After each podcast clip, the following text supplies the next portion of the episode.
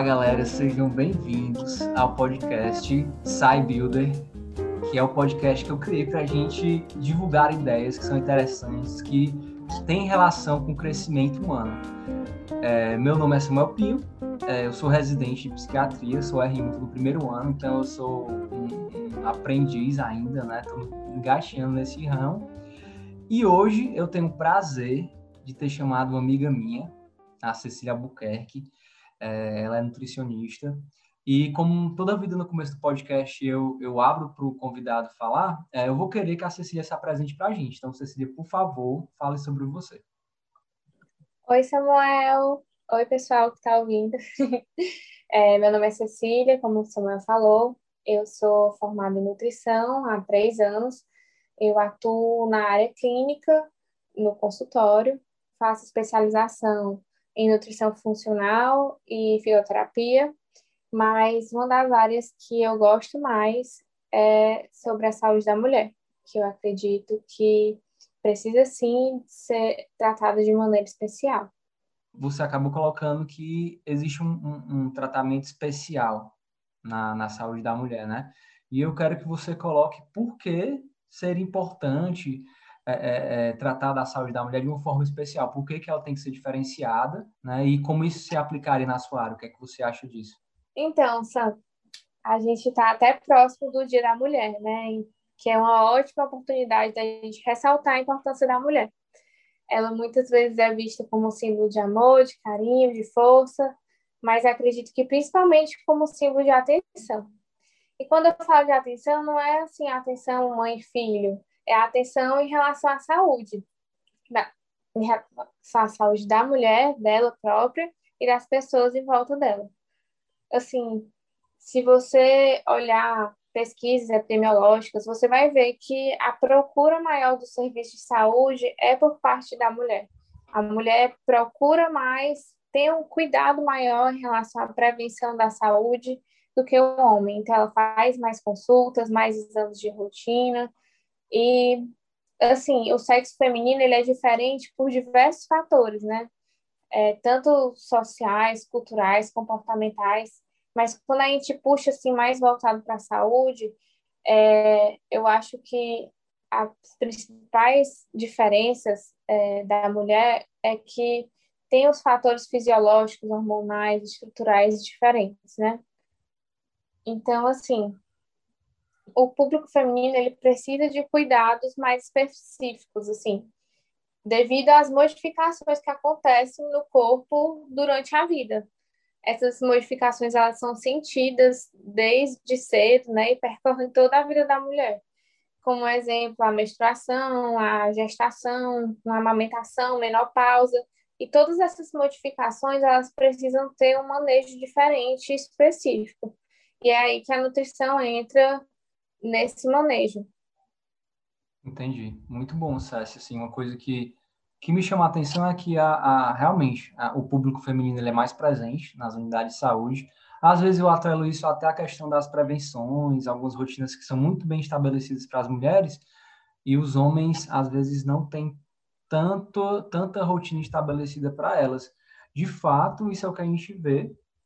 E sim, acho que a mulher precisa, obviamente, né? Existe até uma, uma especialidade né, da minha área, que é a ginecologia obstetrícia, que é focada na mulher, porque ela realmente precisa de, um, de, um, de uma atenção diferenciada. Você, você colocou aí, né? Tem a questão hormonal, tem a questão é, própria fisiológica do, do aparelho reprodutor, e, e de fato é diferente né, do, do, do homem. Uma coisa que você falou no final foi essa questão da nutrição, que é a sua área, né? Você é nutricionista, e eu quero saber, assim, não é porque você falou muito no contexto geral, qual seria a diferenciação da mulher, por que seria importante tratar é, é, a saúde da mulher de forma diferente, mas onde é que entraria a nutrição nesse aspecto mais específico para a mulher? Então, a nutrição ela entra no contexto de estilo de vida.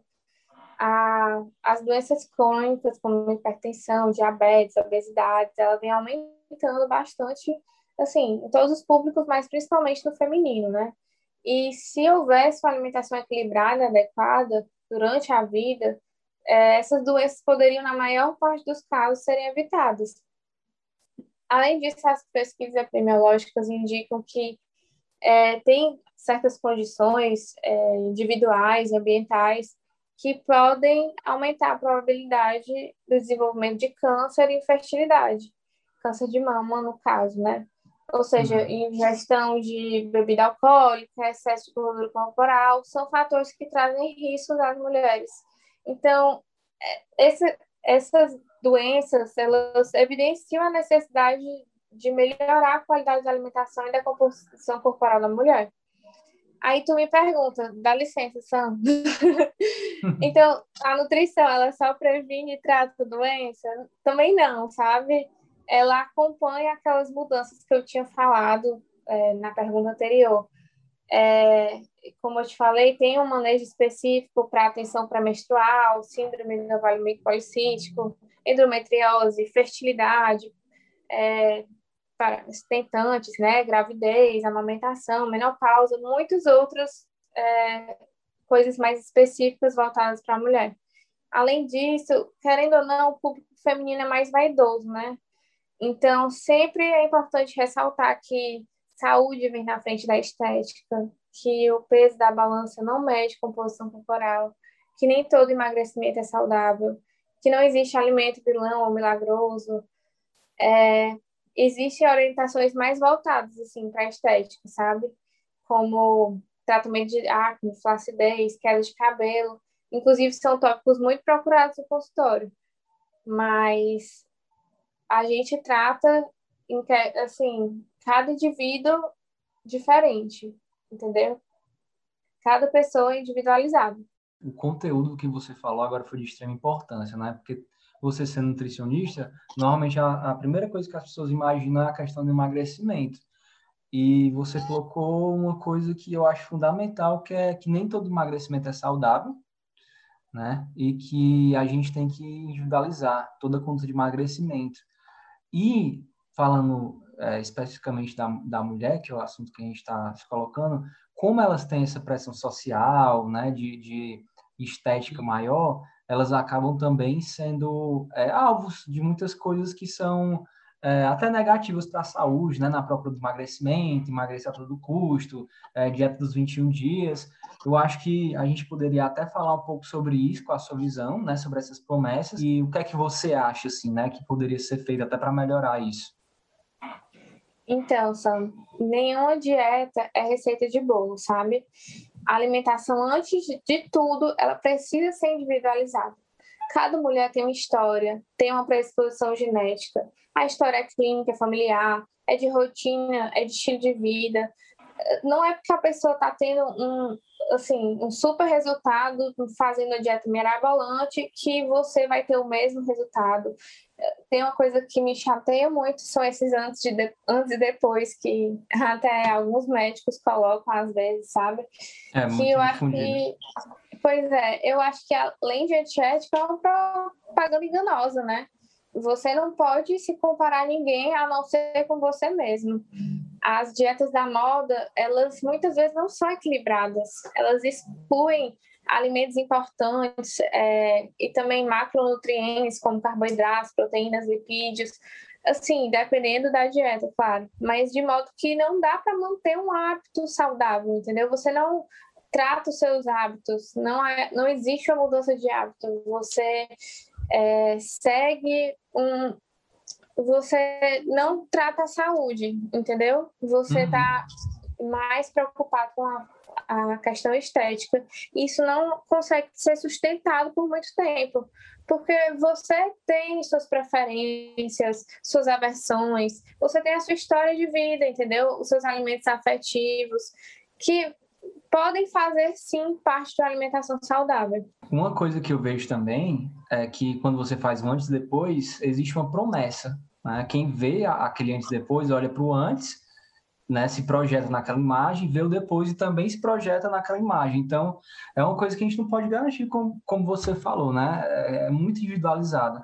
E outra coisa também é que muitas vezes a gente vê esse apelo estético e a pessoa ela acaba focando muito na aparência. Ah, quero ter aquela aparência. E, e, a aparência, a imagem que você vê no espelho, acaba sendo uma coisa muito subjetiva. Até porque hoje em dia, com as redes sociais, a gente acaba tendo imagens é, de referência que são extremamente fora da realidade, né? É, normalmente aquela modelo que tirou aquela foto em jejum, naquela manhã, com aquela luz, com aquela câmera, tudo específico. Você acaba vendo uma mentira e a gente praticamente acredita que aquele é o padrão, aquilo que é o nosso objetivo, porque praticamente todas as fotos é, que a gente vê, né, principalmente no Instagram hoje, que é a mídia social mais importante, é, rodam em torno disso, desse tipo de estética. Então, assim, além de tudo que você colocou, né, que a pessoa acaba tratando a imagem, não tratando a saúde de fato, é, pode ser que até essa, essa perseveração desse, desse tipo de comportamento, desse objetivo por esse tipo de imagem, acaba, acaba gerando patologias mesmo, né? Um tipo de transtorno alimentar, uma insatisfação corporal, um dismorfismo corporal, que são até áreas que eu ainda não passei na residência, mas que também conversam de, de, assim, de frente com a psiquiatria. Né? E a gente vê essa, esse crescimento de prevalência de transtornos alimentares é, e saindo um pouco da mulher, inclusive em homens, né? Está começando a ficar tão forte que uhum. até os homens também estão começando a sofrer com isso, sabe? Então, a gente ter rodado por esse ponto foi uma coisa que, sabe, eu me identifico muito com essa tua visão. Pois é, Sam. Então, quantos aplicativos não surgem para mudar foto, é filtro, é, as pessoas se comparando com outras enquanto elas não, é como você disse, não se olham no espelho, então quando se olha no espelho vê uma coisa diferente, sabe? Eu acho que é muito aquela tem dois pesos, na verdade. Tem o autocuidado, que cada pessoa precisa se cuidar, e tem o peso do. Eh, já tá, já saiu do meu roteiro, né? Mas, Mas já a gente acho, volta. Acho muito importante a colocação, sabe?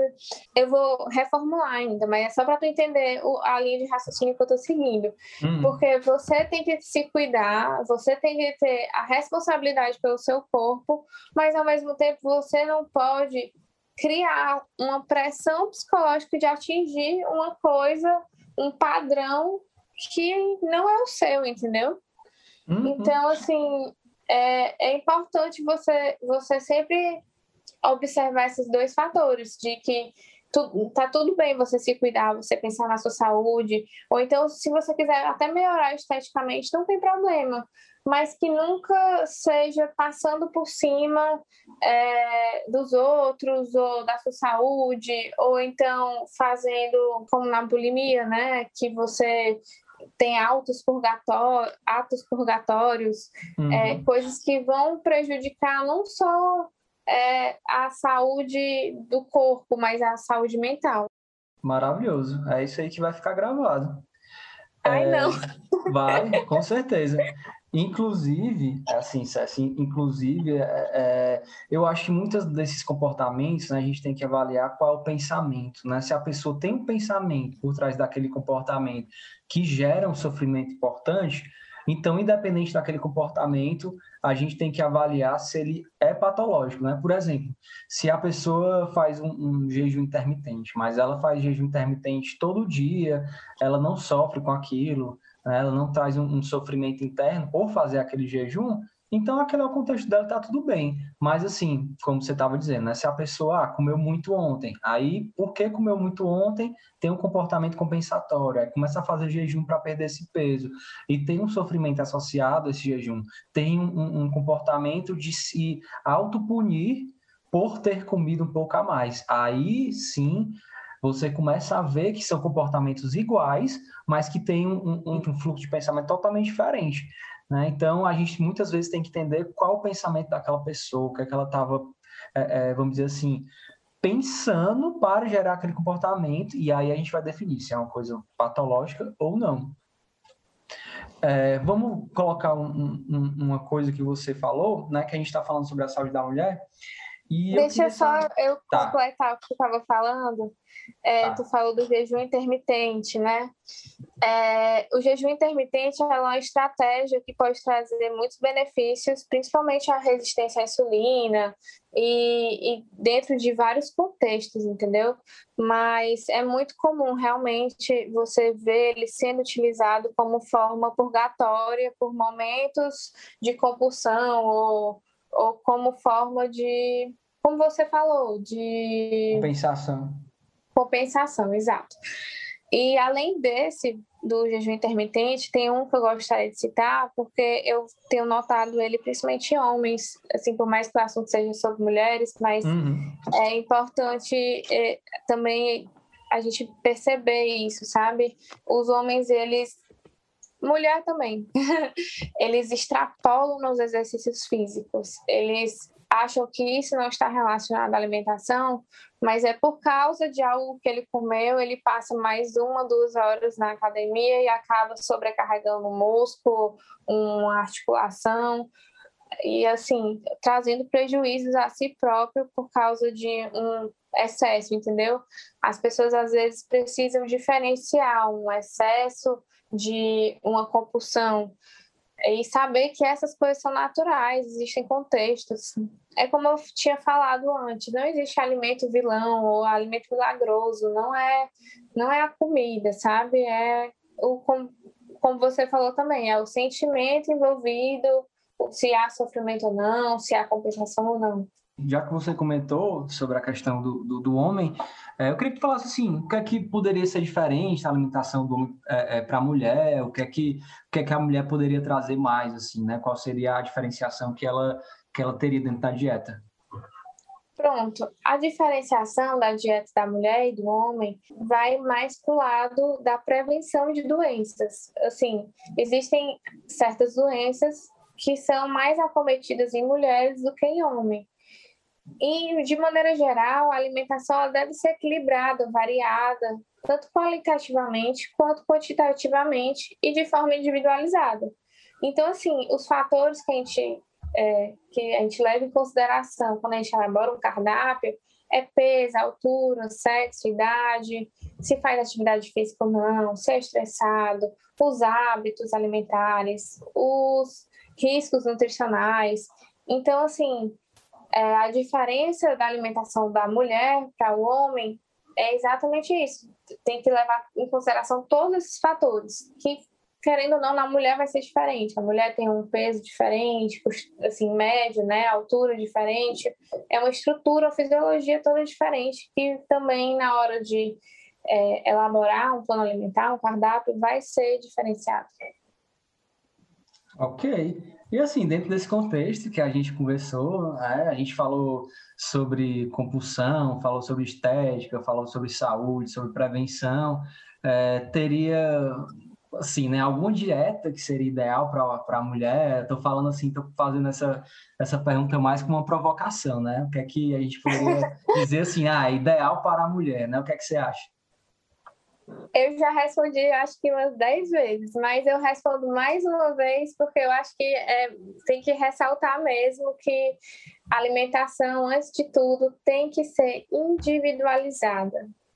Então, assim, existem estratégias, existem dietas da moda, existem coisas mirabolantes, existem aqueles programas de 21 dias, vão existir sempre, mas o importante é você ter uma dieta equilibrada, com todos os nutrientes, o mais variado possível, com fibras, de forma que seu intestino fique bem, de forma que a sua saúde fique bem, que você fique disposto, que você se sinta bem. Então, essa é a dieta ideal. É uma dieta que você consegue manter. É, e, e, uma coisa que eu queria falar também era que, às vezes, essa dieta é mais simples do que a gente imagina, né? A gente acaba vendo que, acredito eu, por causa da pressão da indústria fitness mesmo, a gente acaba tendo muitos produtos, são muitas coisas que, é, é, por causa da propaganda, do marketing, as pessoas acabam achando que aquele produto é necessário para emagrecer, para dar algum tipo de objetivo, algum objetivo de saúde, e muitas vezes não é. Né? A gente acaba vendo que aquele arroz com feijão, aquela salada, aquelas frutas que a gente mora no Brasil, então a gente acaba tendo muitas oportunidades, né? de, de, de escolhas alimentares, é, é, é, o ideal, né? Esse tipo de alimentação fácil. Então, assim, eu acho que é isso que você está querendo falar, né, Cécia? Além de ser individualizado, a gente também tem que tentar simplificar. Claro, tem coisas que vão ajudar, claro. mas muitas Sim. vezes o simples é o, é o fundamental. Exato. Assim, é, tem aquelas coisas que a gente, como nutricionista, está sempre dizendo, né? Então, é beba bastante água, durma, durma bem, pratique exercícios físicos, prefira alimentos naturais, é aquele descasque mais e desembale menos. Isso tudo é possível, sabe? E a gente consegue colocar num, num plano alimentar, numa estratégia individualizada, sabe? Então, acho que é isso aí. Hum, então, então fechou. Acho que é isso aí mesmo, né? Tá, tá fechado. É, eu vou pedir só para você, eu estou começando esse quadro agora, tá? Eu nunca perguntei isso para ninguém, vou perguntar a primeira vez. Eu estou com a ideia de sempre perguntar para o convidado é, um livro, que ele indique algum livro, não precisa ser do contexto do, do episódio, né? No, que o nosso Saúde da Mulher, mas um, um livro geral, pode ser de literatura é, romântica, literatura não ficção, o que você se sentir mais, mais à vontade de indicar. Eita!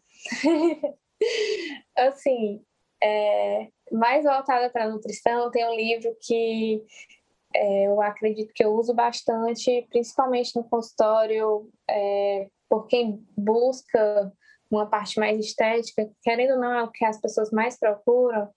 Tem um livro da Ana Paula Pujol, que é Nutrição Aplicada à Estética, que ele é, assim, bem objetivo, do jeito que eu gosto, sabe?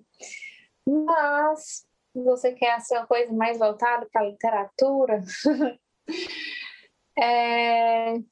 eu gosto muito de ler, sabe, Sam? Eu estou lendo hoje um livro chamado O Colecionador, e estou gostando bastante. E, assim, esses livros de romance, essas coisas, modinha, infanto juvenil, adoro. Então, se você quiser, eu toda semana lhe indico um livro. Achei que tu ia falar que não gosta deles. Mas tu ama, né?